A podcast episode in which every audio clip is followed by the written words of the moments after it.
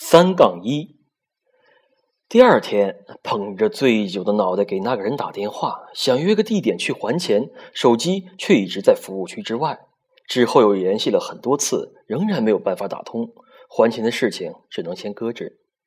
给 MG 发了简历，毕竟在金融圈子已经混了五年，虽然公司性质完全不同，可对方需要什么样的人，我能根据招聘启事猜个八九不离十。打造了一份。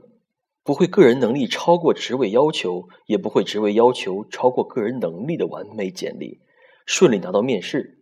只是一个普通的不能再普通的职位，仍旧需要过五关斩六将，竞争令人吃惊的激烈。大半个月后，我才得到职位。第一天去上班时，我在晚上几乎通宵失眠的情况下，早晨六点就醒了。洗澡、弄头发、挑衣服，在镜子前一照再照，唯恐哪个细节出差错。等进了办公室，才想起嘲笑自己：这么大一个公司，我还真把自己当根葱了。以为我想见他就能见到吗？果然，一个周我算着各种点下班，愣是没有撞见过他。如果不是办公室的窃窃私语中还有他的身影，我都怀疑自己究竟有没有和他一个公司。看来只是一个公司还不行，还得想办法一个部门一面在 MG 度日如年，一面安慰自己：不急不急，冬天过后就是春天。都一个公司了，一个部门的时间还会远吗？虽然近距离接触无望，不过在我上秘录下黄泉的精神下，发动无数人肉引擎，终于搜出了他大学时代的一个 MNSN 账号，立即加上。几乎二十四小时刷屏，他的有头像却永远是灰色的。我看怀十一这个账号还能用吗？工作空闲的时候，我假想了无数种我们相遇的方式，比如某天某个午饭时间，餐厅很挤，只有我身旁有空位，他和我坐到一起，我们至少可以有半个小时面对面的交谈。交谈中，他发现我是个很有内在美的人。留意到了我，多幸福的相遇！或者某天某个下班时间下着大雨，他若带伞了，我就没带伞；他若没带伞，我就带伞了。总而言之，言而总之，我要和他共用一把伞。下雨天等计程车总是很困难，所以我们就在哗啦啦的雨声中共撑小伞，多浪漫的相遇！今天加班离开的时候，等电梯的人只有我一个人。我身体很疲惫，思想却很狂野，幻想着也许他仍在加班，我们可以电梯偶遇。虽然没有下雨，不过电梯可以出故障的。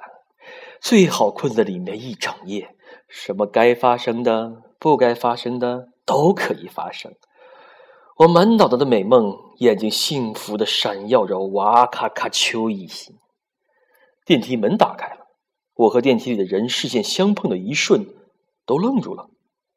我吃惊下忘记了我需要进电梯，只呆呆的看着对方。幸亏他反应快，挡了一下门，已经要合上的电梯门才又打开。你怎么在这里？我立即发问，又觉得太不礼貌，赶紧加了一句：“我打电话给你还钱了的，你手机一直不通，说是在服务区外。”他不回答，反问。你怎么在这里？我得意洋洋地说：“我现在在这里上班。”话出口才反应过来有问题，立即很心虚地问：“你怎么在这里？找朋友？经常来？偶尔来？一般不来？”内心期盼的答案是：永远不来。我也在这里工作。他很简单的回答，我却觉得整个电梯在旋转，发了会儿呆，才突然想起我还欠他钱。一边掏钱给他，一边脑子里左右盘算。那个、那个，其实那天我告诉你我在 W 工作是在骗你，我没有在那里工作，我也不叫 Freya，我叫 Amanda，你就当那天什么都没有听见过，如何？我请你吃饭。电梯停住，好像有一个人走了进来，我没有心思理会，只满脑门子想着如何封住此人的口，否则让公司听到风声，我肯定立即被炒鱿鱼。并且从此被烙下骗子的印记，北京的金融圈子恐怕就不用再混了。这个时候才意识到，篡改简历并不是一件简单的事情，尤其是对大公司捏造虚假经历，后果更加恐怖。我手里捏着两张百元大钞递给他，慌乱无措的说着话：“我请你吃饭，你想吃什么都行，鱼翅、燕窝、鲍鱼，就是把我炖了都行，只要你当做什么都不知道。”他的手伸向我的两张百元大钞，我正要松手，却看见他的手直直越过我的手，和另一只手握在了一起。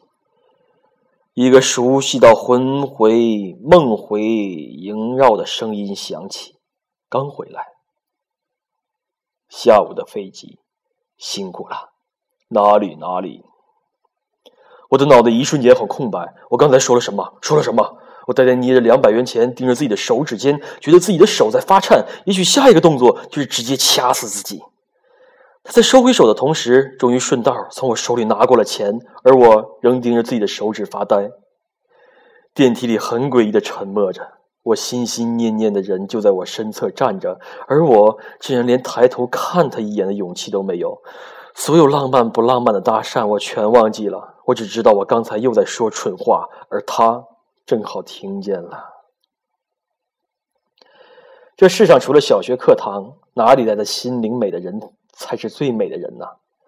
即使最狗血的童话故事里的灰姑娘中，仙德瑞拉也要南瓜车、公主裙、水晶鞋道具齐全了，才能让王子注意到她。你试一试，让灰姑娘穿着的灰衣服，提着张扫把去见王子，看王子会不会留意她？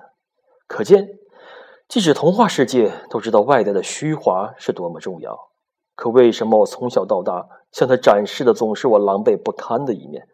无数次，我期盼着他能留意到我，能记住我。可这一刻，我又开始祈祷他没看见过我，压根无视我，最后彻底失忆。神啊，请给我一个恰当得体的出狱吧！叮，电梯到底了。宋毅第一个走出电梯，我下意识的跨出电梯，跟着他的脚步紧追着。走出玻璃门，被街灯一映，人又立即清醒，停住脚步。大楼外。夜色深沉，华灯以上，好一派灯红酒绿，纸醉金迷。而我，只能目送着他的身影，在五彩霓虹中远去。